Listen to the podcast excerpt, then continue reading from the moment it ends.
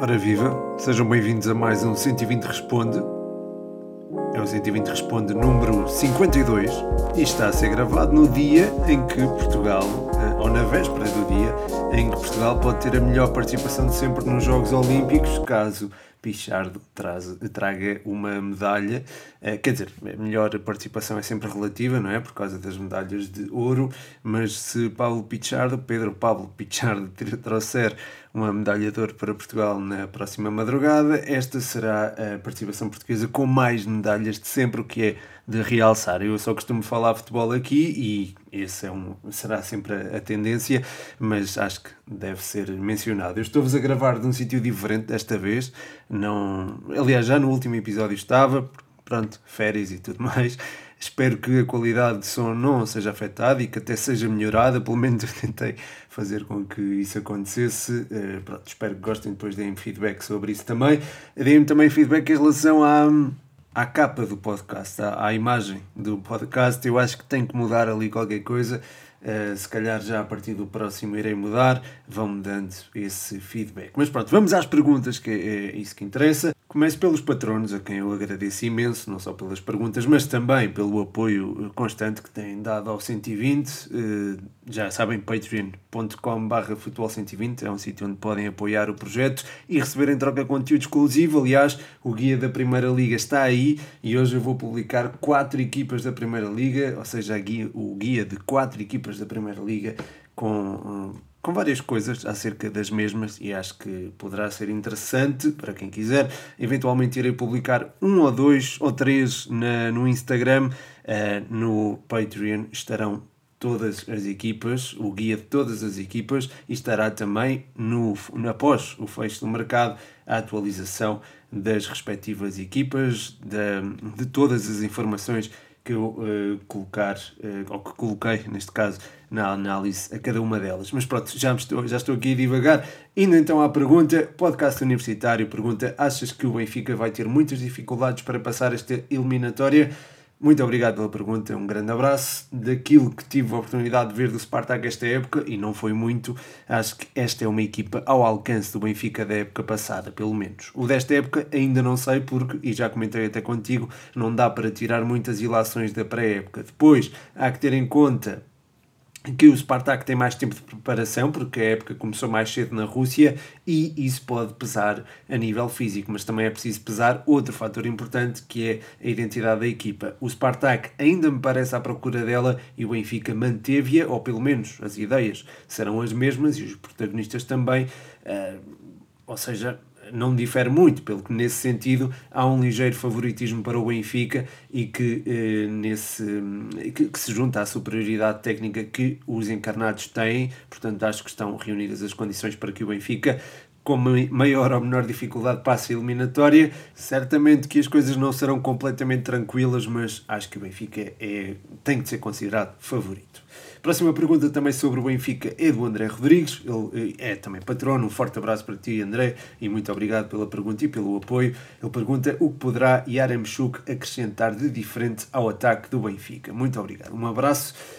Um, o tal ataque ao espaço que JJ pedia é uma coisa que o Yaramchuk pode vir a, a, entregar, digamos assim. Ele é muito forte nesse aspecto e é alguém que junta aquela. tem aquela junção rara, aliás, de, de estampa física com qualidade técnica e que se associa também com o facto de ser um bom finalizador. Não foi sempre assim, teve de evoluir nesse aspecto para conseguir soltar toda essa confiança, mas quando surgiu, surgiu em força e acredito que, no contexto do Campeonato Português, possa fazer muitos estragos. Acho que será, aliás, a principal referência ofensiva da equipa, eh, acima até de Seferovic, Uh, se, e isto é um grande se, houver a adaptação de vida, a, uh, de vida, não é de vida, é a adaptação um, condizente e de vida também, não é? Adaptar-se ao estilo de vida de Lisboa também, uh, se houver essa adaptação.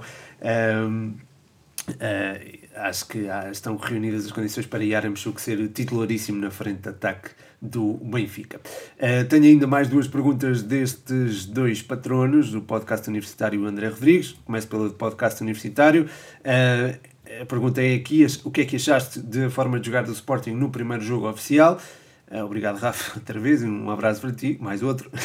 As ideias uh, deste Sporting transitam bem da época passada, acho que houve eficácia nesse aspecto. É certo que se perdeu João Mário, alguém que era importantíssimo na preservação da posse e no controle de jogo, mas acho que isso foi bem compensado pela agressividade de Mateus Nunes, que é mais disponível fisicamente, tem maior amplitude de movimentos e isso faz com que a equipa, mesmo não tendo tanta bola, um, não corra tantos riscos quando está sem ela, porque não dá grande espaço para que o, o adversário possa criar perigo.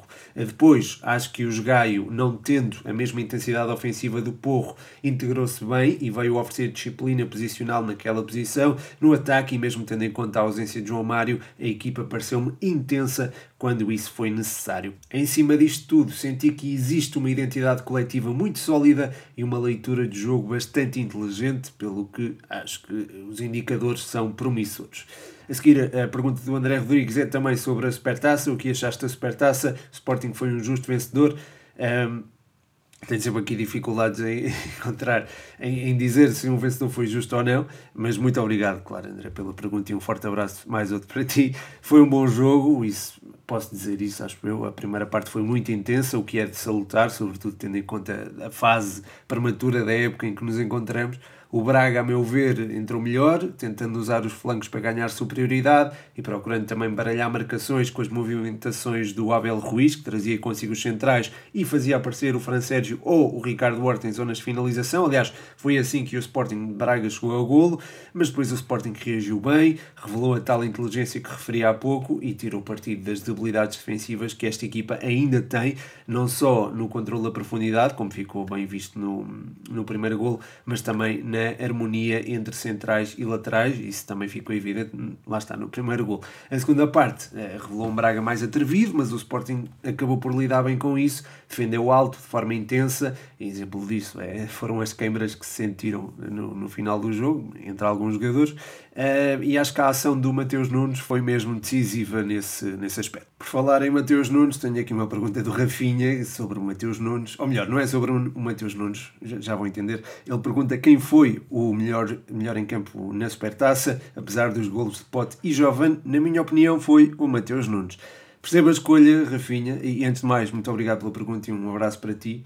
Um, mas percebas a tua escolha, uh, até pelo que referi nas perguntas anteriores. O Mateus fez um jogo fantástico, com influência positiva na partida, mas a meu ver não chegou para, para ultrapassar o Nuno Mendes que elegi como o homem do jogo no TikTok e escolhi o Nuno Mendes pelo papel influente que teve na manobra defensiva e ofensiva. Lá atrás, e apesar da intensidade do Fabiano na ala direita do Braga, foi praticamente intransponível e todas as bolas recuperadas saíam eh, limpas, digamos assim. Isto é, ele não só eh, ganhava a bola como a colocava jogável.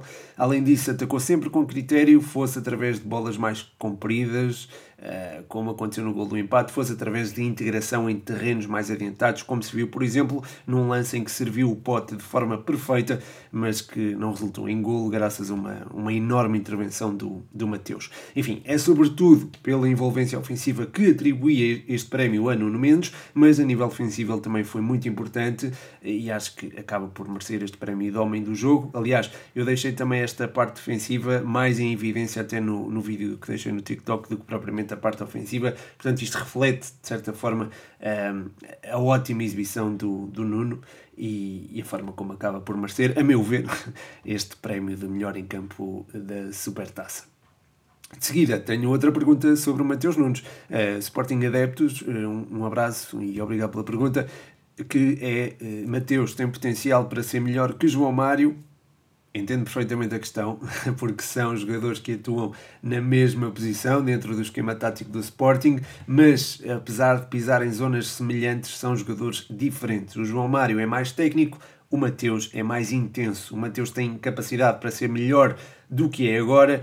O João Mário já atingiu aquele máximo potencial, mas esse máximo potencial do João acho que é muito difícil de atingir porque na altura, em 2016, tornou-se num dos melhores jogadores portugueses. Aliás, para um comentador até eh, muito conhecido da nossa praça, ele foi considerado, eh, para esse comentador, o segundo melhor jogador português da altura. Portanto, eh, não sendo impossível atingir esse nível, acho muito difícil o Mateus uh, chegar a esse patamar. De qualquer forma, o Mateus tem coisas que o João Mário não tem, nomeadamente a intensidade, a disponibilidade física que entrega ao jogo, também uh, alguma alguma versatilidade na forma como se integra também em tarefas defensivas com competência.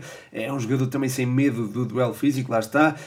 Um, lá está, João Mário enfim, tem também, é um jogador muito inteligente, mas é mais vocacionado para zonas mais adiantadas do terreno. Ou seja, o Mateus, se calhar, é mais completo, mas no que toca ao processo ofensivo, se calhar o João Mário é manifestamente superior. A seguir, tenho aqui uma pergunta do Tiago Margato. Um forte abraço, Tiago. Muito obrigado pela pergunta. É uma pergunta sobre o Sporting. Nuno Mendes resiste ao mercado de transferências Uh, será desafiante, não é? Um miúdo de 18 anos estar no europeu já serve de montra, não é? 18 ou 19, agora não tenho certeza.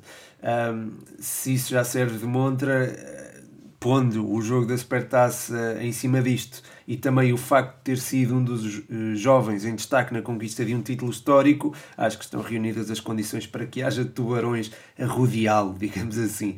Mas não sei se. Enfim, eu acho que Talvez fosse melhor esperar mais um ano até ser transferido, uh, e digo isto lembrando-me de Renato Sanches, por exemplo, André Silva, Fábio Silva, João Félix, que não se afirmaram em pleno no primeiro ano lá fora. No caso do Renato, uh, do Fábio e até do, do Félix, muita gente disse que eles deviam ter esperado mais um ano, inclusive os próprios treinadores, ou seja, o assédio pode persistir, mas não sei até que ponto será ideal sair já, porque a qualidade está presente e parece-me com margem de progressão dentro do nosso futebol e dentro do contexto do futebol europeu eh, que o Sporting vai enfrentar este ano. Ou seja, a qualidade vai continuar, pode até ser potenciada e daqui a um ano podemos estar a falar de um Nuno Mendes acima daquilo que o conhecemos hoje. É certo que podem aparecer outros jogadores no mercado, outros laterais esquerdos, também jovens, como o Nuno Mendes, que apareceu quase do nada, não é? Digamos assim, mas não terão a mesma solidificação da competitividade que terá eventualmente o Nuno Mendes daqui a um ano, portanto acho que se deve esperar antes de, de, de o vender, acho que será bom para o clube, bom para o jogador e, e também eventualmente bom para quem o, o quiser comprar. A seguir, uh, mais uma pergunta sobre o Sporting uh, e sobre a Académica também. Uh, é o Miguel Diniz Gonçalves que pergunta: o Sporting jogou bem na Supertaça, o que pode fazer esta época nas competições internas e europeias e o que pode fazer a Académica. Muito obrigado, Miguel, por colocares uma questão sobre a Briosa. Gosto sempre de falar da Académica. Um forte abraço para ti obrigado pelas perguntas. Começando pelo Sporting, acho que há boas perspectivas em cima da mesa. A equipa perdeu o João Mário, que num contexto de Champions pode ser bastante importante, mas demonstrou competitividade num teste sério como foi o, um, o frente ao Sporting de Braga.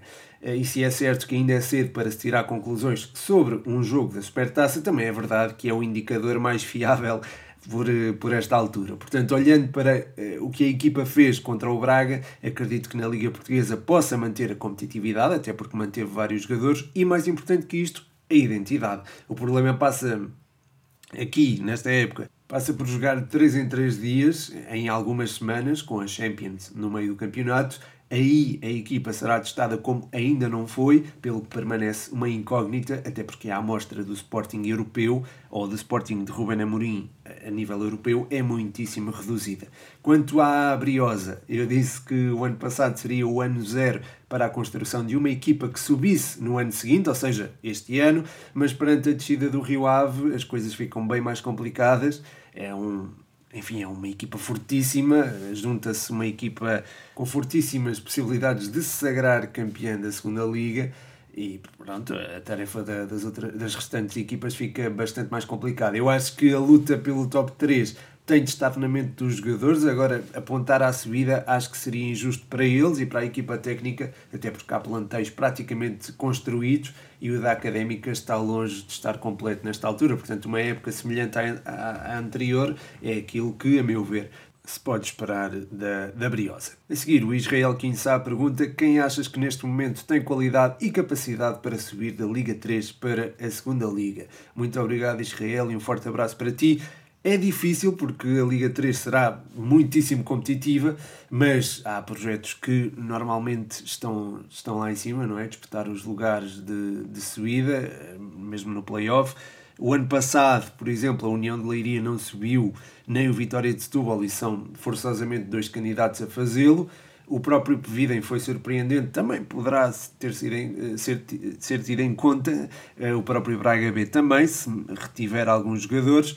A própria, o próprio Anadia também é uma equipa da qual eu gosto e que também gostaria que, que, acabasse por subir, mas enfim, tem apresentado alguma competitividade e poderá eventualmente ambicionar à subida e, e pronto, são estas, basicamente são estas as equipas que me vêm à memória neste momento, peço imensa desculpa se, talvez o Torriense também, agora lembrei-me, talvez o Torriense possa também um, subir, mas isto lá está, e tendo em conta a performance da época passada, não tenho estado assim muito, muito atento àquilo que se vai passando no mercado de transferências nestes, na, na Liga 3, um, portanto não tenho muito bem uma noção solidificada da, do preparativo para a nova época, mas tendo em conta os projetos e tendo em conta a organização que está por trás dos mesmos, acho que uh, estas são equipas que podem então ambicionar a subida. Seguir, o Pedro Moreira pergunta ao pé de um top 5 dos treinadores da Primeira Liga, deixando os quatro grandes de fora. Portanto, aqui um bom desafio do Pedro. Obrigado e um abraço para ti. Um, portanto, só há 14 para escolher. Acho que o Pepa tem de estar neste top 5 desses 14, por já ter correspondido a desafios diferentes, sempre com muita competência, tanto no tom dela como no Passos. Depois o João Pedro Sousa, pelo que já demonstrou nestas pré-eliminatórias da Taça da Liga com o Boa Vista e pelo que fez no Famalicão há dois anos. Um, também merece menção, o João Pedro Souza. Também gosto bastante do Álvaro Pacheco e acho que tem capacidade para estender as suas ideias da segunda para a Primeira Liga. Uh, faltam dois. é o Júlio Velasquez, é um treinador que aprecio bastante. Quando chegou a Portugal foi uma lufada de ar fresco na altura e provou que, com bons recursos, uma equipa como o Belenenses na altura pode apresentar um futebol bastante interessante. Acredito que também o possa fazer esta época com o Marítimo, porque tem jogadores talentosos para o fazer. Um, por fim, Daniel Ramos, diria, acho que é um, é um nome que vem à cabeça, um treinador que tenha tem uma, um rótulo que eu acho injusto de ser treinador defensivo e provou que esse rótulo é mesmo injusto eh, no ano passado eh, e este ano também, já que o Santa Clara tem apresentado um futebol muito equilibrado e com pleno uso dos seus recursos e esse uso dos recursos eh, por vezes transforma-se em goleadas. Aliás, o, o Santa Clara, agora de repente lembro-me de duas goleadas aplicadas no ano passado, portanto é é paradigmático do potencial ofensivo desta equipa e daquilo que Daniel Ramos consegue incutir na, nas respectivas equipas, portanto, uh, seria uh, outro dos nomes a considerar neste top 5. Muito obrigado, Pedro, um bom desafio. Uh, a seguir, Dani Janota deixa duas perguntas. A primeira é 5 jogadores do campeonato que achas que têm qualidade para jogar num grande. A outra é Boa Vista tem condições para ficar na primeira metade da tabela. Muito obrigado pelas perguntas, Dani, e um forte abraço para ti. Um, assim, de repente, eh, relativamente aos cinco jogadores com capacidade para jogar num grande, diria Ricardo Borta e Almuzrati do Braga, o Edwards do Vitória Guimarães, eu aqui do Passe e Beto do Portimonense. São jogadores com muito mercado, têm sido muito falados até para, para, para fazer parte de, de uma das equipas grandes na próxima temporada. Uh, o Ricardo Horta não tanto, e acho que se calhar devia ser mais associado aos grandes, acho que seria um bom reforço para os grandes também. Portanto, seriam uh, estes cinco assim de repente. Depois, relativamente ao Boa Vista, um, sim, acho que tem condições para manter, eh, para ficar na primeira metade da tabela, um, mantendo a fibra que demonstrou nas pré-eliminatórias da Taça da Liga, será muito difícil bater este Boa Vista. Se em cima disto tivermos uh, reforço, e acredito que, que venham a ter reforços que de certeza chegarão, ehm, acredito que se possa possa formar uma, uma equipa com uma boa junção de qualidade técnica e familiaridade com o clube que o torna difícil de fazer vergar. Aquela, aquele, aquela postura à boa vista, aquele futebol à boa vista que é de facto é muito complicado de contrariar. É certo que houve saídas de peso, como o Léo Jardim, o Mangas, o Elis, o, o, o Angel Gomes, Angel Gomes, desculpem também, um, o Mangas e o Elis, neste caso, não sei se já estão confirmados no Bordeus, mas creio que sim. O próprio uh, presidente afirmou que o Mangas e o Elis teriam de sair, porque a equipa precisava de. o clube precisava de dinheiro. Uh, mas pronto, enfim, perde-se qualidade técnica, mas perder qualidade técnica não significa propriamente perder capacidade competitiva tem um bom treinador, pelo que acredito que este Boa Vista possa manter-se na Primeira Liga com menor ou maior dificuldade. Aliás, não só manter-se na desculpa, não só manter-se na Primeira Liga, como também garantir esse tal lugar na primeira metade da tabela. Ainda na Primeira Liga, o Afonso Farinha pergunta: achas que o Passos tem capacidade para derrotar os Spurs e o Santa Clara? Achas que passa? Deixo força aos dois. Depois eh, ele pergunta também: já que vai começar a Primeira Liga, que equipa achas que ganha a Liga? Quais as que vão à Europa e quais descem? Muito obrigado pelas perguntas, Afonso. Relativamente hum, ao Passos, demonstrou ser bastante competitivo contra os grandes na época passada. Não sei como estará este ano e como será a sua resposta perante o primeiro desafio europeu frente ao Larne. Não sei o que se deve esperar deste, desta equipa norte-irlandesa, mas é preciso ter em conta que há essa eliminatória primeiro e depois sim virá o Tottenham, que certamente será muito difícil bater, mas se o Passos mantiver a qualidade demonstrada frente aos grandes na época passada, tenho a certeza que as coisas se podem complicar para os ingleses, até porque podem não ter Harry Kane, por exemplo. O Santa Clara, a meu ver, está mais preparado para garantir o acesso à Conference League porque vai ter pela frente adversários teoricamente mais acessíveis e porque demonstrou autoridade na última eliminatória. É uma equipa já com bons indicadores dados em competição e isso poderá confirmar-se frente ao Olímpia Ljubljana. Depois, tanto o Sochi Sochi como o Partizan são adversários muito competitivos, sobretudo o Sochi, que já começou o campeonato russo, mas acredito que o Santa Clara tenha capacidade para se bater com qualquer equipa neste momento, portanto, acredito que o Santa Clara tenha mais possibilidades do que o Passos para passar à, à fase de grupos da Conference League, mas será eh, desafiante, certamente, para o clube açoriano. Quanto a prognósticos, acho que a Liga se vai decidir entre os eh, quatro do costume. Acho que o Braga se pode intermeter na luta. As equipas que vão à Europa, eu acho que é difícil neste momento fazer essa avaliação. Tanto as que vão à Europa como aquelas que podem eventualmente descer. Eu diria que o Belenenses é uma das equipas que poderá eventualmente, eh, neste momento, é daquelas que se calhar está mais fragilizada, porque não tem, acho que precisa de vários reforços. Um, diria que as equipas que sobem ou que subiram da segunda liga poderão ter algumas dificuldades de integração na, neste novo contexto competitivo e, portanto, também poderão eventualmente ser candidatas à descida. Uh, relativamente às que lutarão pela Europa, acho que o Passo e o Santa Clara serão duas dessas equipas, caso um, consigam lidar com a tal competitividade de, europeia ou com o facto, aliás, de disputar jogos de 3 em 3 dias Uh, se isso acontecer, acho que uh, Santa Clara e o Passos são favoritos a fazê-lo. Famalicão também, claro, favorito. Mas, enfim, sobre isto, acho que apesar de ser difícil traçar um prognóstico, ainda que tenha feito o guia da Primeira Liga do, do 120, e acho que é bom para, para que exista uma base de informação uh, relativamente a esta Primeira Liga podem aceder a esse guia e apoiar o projeto em patreon.com.br futebol120. Muito obrigado pela pergunta de qualquer forma, Afonso, e um abraço para ti. Acho que não, não tenho o abraço habitual.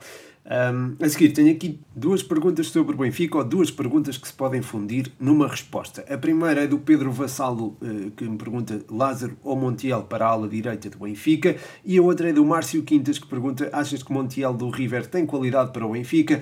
Muito obrigado aos dois pela pergunta e um forte abraço para vocês. Portanto, vamos falar da ala direita do Benfica. O Montiel permite uma maior versatilidade, diria, eh, que porque é um jogador que pode perfeitamente atuar como central do lado direito. E digo maior versatilidade porquê? Porque o Benfica tem lacunas precisamente na lateral direita da defesa e no eixo central. O Lázaro também dá versatilidade, é um jogador que é intenso, é rápido, uma solução a meu ver, até poderá ser imediata para o flanco direito e também pode atuar sobre a ala esquerda. Eh, portanto, a meu ver, eh, o Benfica também precisa de reforçar a ala esquerda, mas não de forma tão urgente, diria eu, como o eixo central. Ou seja, qualquer um destes jogadores, dos dois, pode cobrir, co ai, pode cobrir desculpem, várias lacunas do plantel e ambos têm qualidade para se afirmar já no Benfica. Uh, ou seja, respondendo ao Mário, sim, acho que o Montiel tem qualidade muito certo no passe, sem grandes riscos e com alguma, alguma vontade a sair a jogar. Fez, fez também uma boa Copa América, não é? Ao serviço da Argentina e acho que pode até estender essa forma em Lisboa. Um, e tem também essa, esse plus, não é? De ter, um, ter, poder atuar numa zona em que o Benfica precisa de ver reforçada. Portanto, acho que o Montiel talvez seja mais. Necessário, digamos assim, do que o Lázaro. De qualquer forma, qualquer um dos dois será uma boa contratação. A seguir, tenho duas perguntas do Bruno Gabado, eh, são ambas sobre o Benfica. Ele pergunta: Achas Grimaldo indispensável ou poderia sair? E também, Benfica deve atuar em 3-4-3 ou em 4-4-2. Muito obrigado, Bruno, e um forte abraço para ti.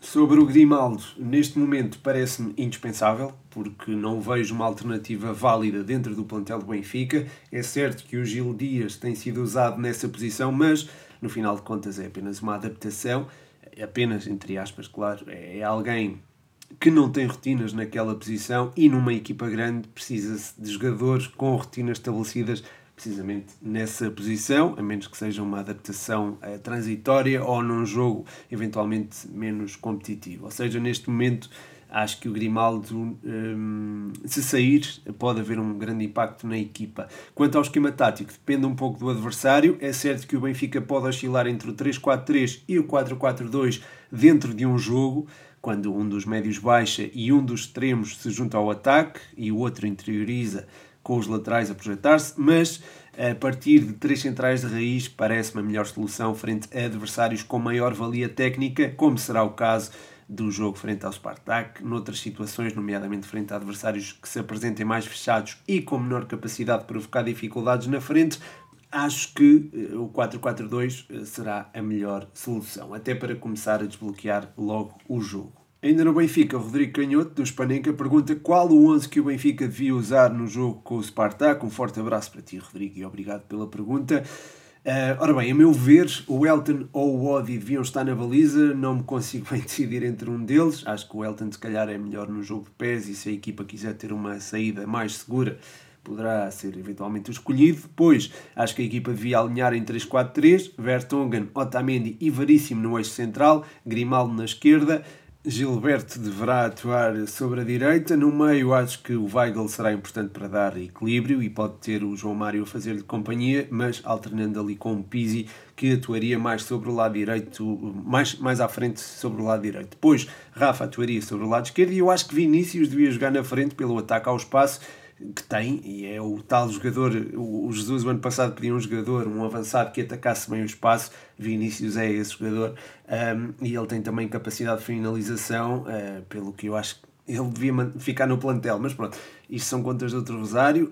Um, eu escolhi Vinícius, mas acho que Seferovic será o escolhido, até por ser um jogador que também uh, está mais familiarizado com uh, o modelo de jogo de Jorge Jesus. O Benfica passo para o Porto. Uh, a pergunta é do Superportista 1893. Muito obrigado, um abraço para ti.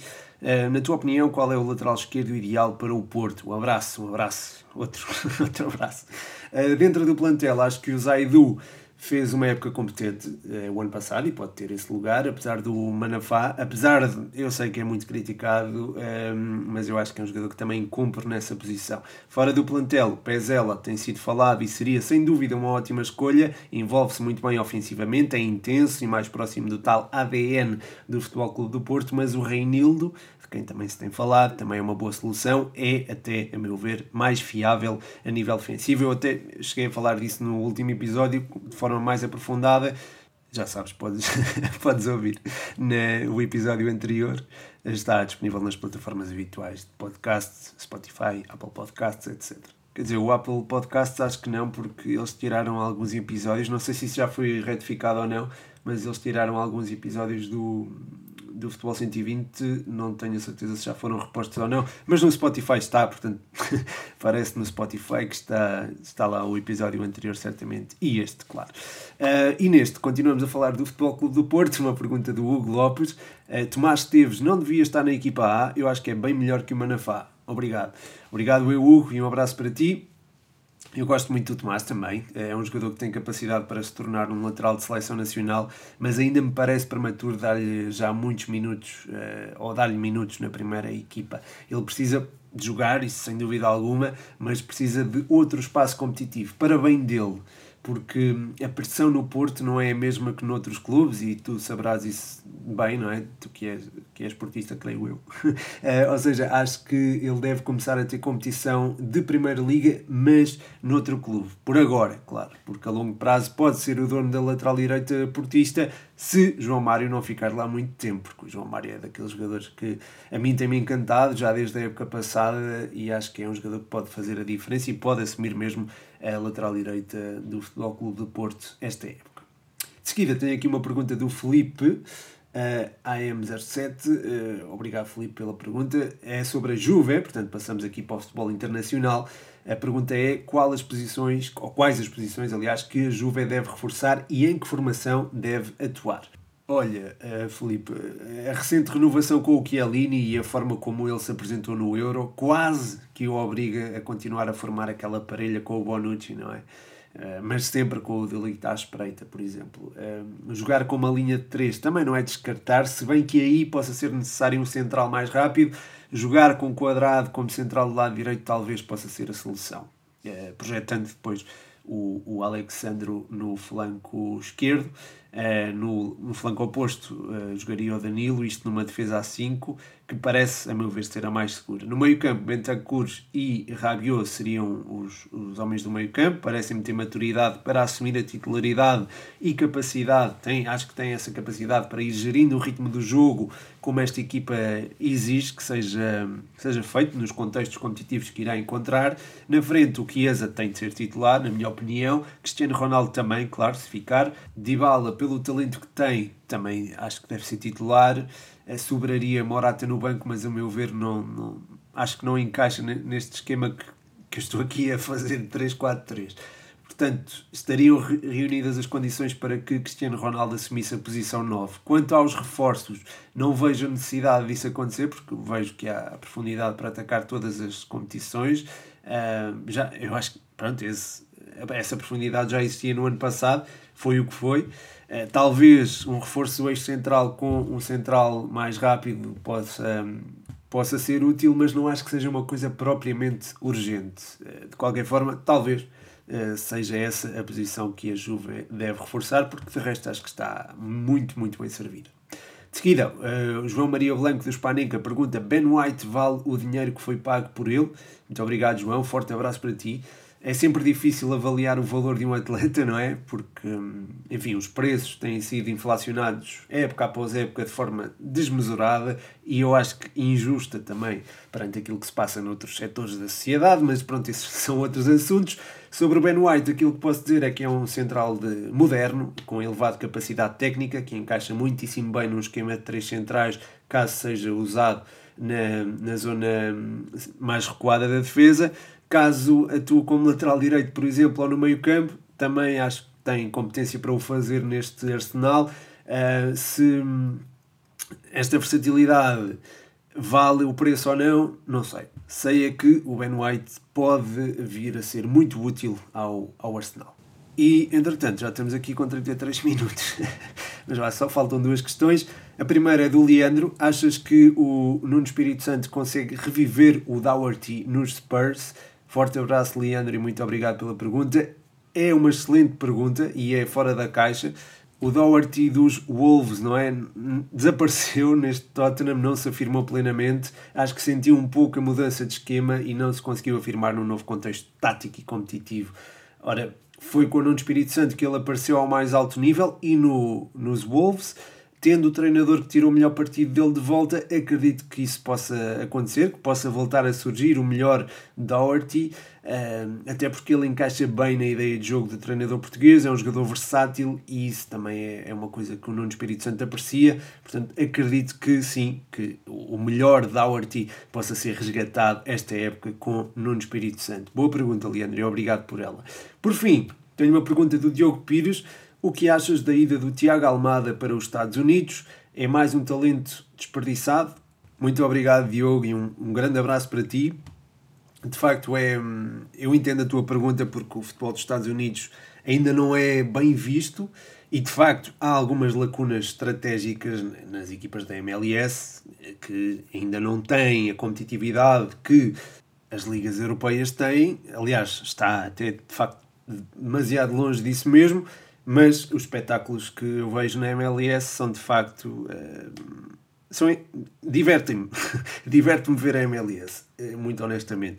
E eu já acompanho a MLS há algum tempo e vejo, de facto, melhorias significativas na parte estratégica do jogo. Portanto, o Tiago Almada ir para os Estados Unidos não.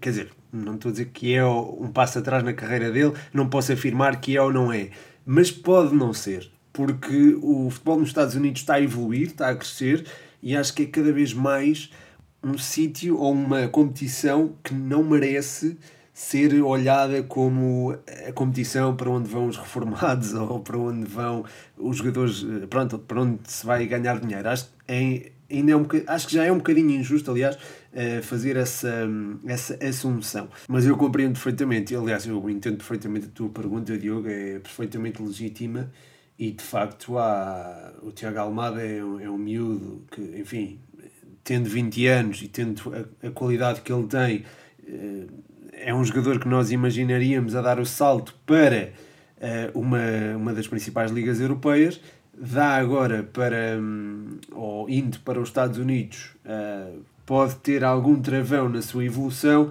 mas isso também pode não acontecer. Eu acho que, lá está, é, como eu estava a dizer, agora já me estou a repetir um bocadinho, acho que a MLS não é de facto um sítio onde as, as carreiras acabam, ou melhor, é verdade que há carreiras a acabar na MLS, mas isso é porque os jogadores eh, vão para lá para se retirar. Mas há outras carreiras que se têm feito na MLS e que merecem também destaque, como por exemplo o, o Giovanni dos Santos, o próprio, uh, o próprio Zlatan Ibrahimovic veio à MLS e depois voltou e continua a apresentar um bom futebol. Um, certamente que há. Olha, o Pedro Santos, por exemplo, que já foi entrevistado aqui no, no jogo interior, no, no Futebol 120. Há, há vários exemplos de jogadores que têm dado uma, uma nova vida à carreira na MLS e uh, o facto de passarem por lá não significa que tenham. Uh, digamos assim, uh, perdido as suas. Olha o caso do Nani, por exemplo. Lembra-me agora do Nani, também é um jogador que tem revitalizado a carreira na MLS. claro que enfim, o Nani não tem propriamente 20 anos como tem o Tiago Almada, mas acho que esta passagem do Tiago Almada para, um, para o futebol norte-americano uh, não tem de ser vista propriamente como uma fatalidade na carreira dele e acho que não será propriamente um talento desperdiçado. Mas atenção, Diogo, eu entendo perfeitamente a pergunta e entendo perfeitamente esse, esse raciocínio, porque de facto até, até agora a MLS tinha esse preconceito e é verdade que tem algumas limitações a nível estratégico, portanto acho que é, em termos de evolução pode eventualmente condicionar o atleta, mas também, isso também pode não acontecer. E de facto, estando a falar do Tiago Almada, acho que estamos a falar também de um jogador que se pode valorizar a nível mediático e poderá eh, vir da MLS para o futebol europeu eventualmente. Mas mais uma vez, muito obrigado pela pergunta, Diogo. Acho que é uma pergunta pertinente, acaba por ser pertinente e agradeço por, eh, pelo facto de a teres feito. É com esta pergunta que encerro mais um 120 Responde. Espero que tenham gostado. Vão dando o vosso feedback.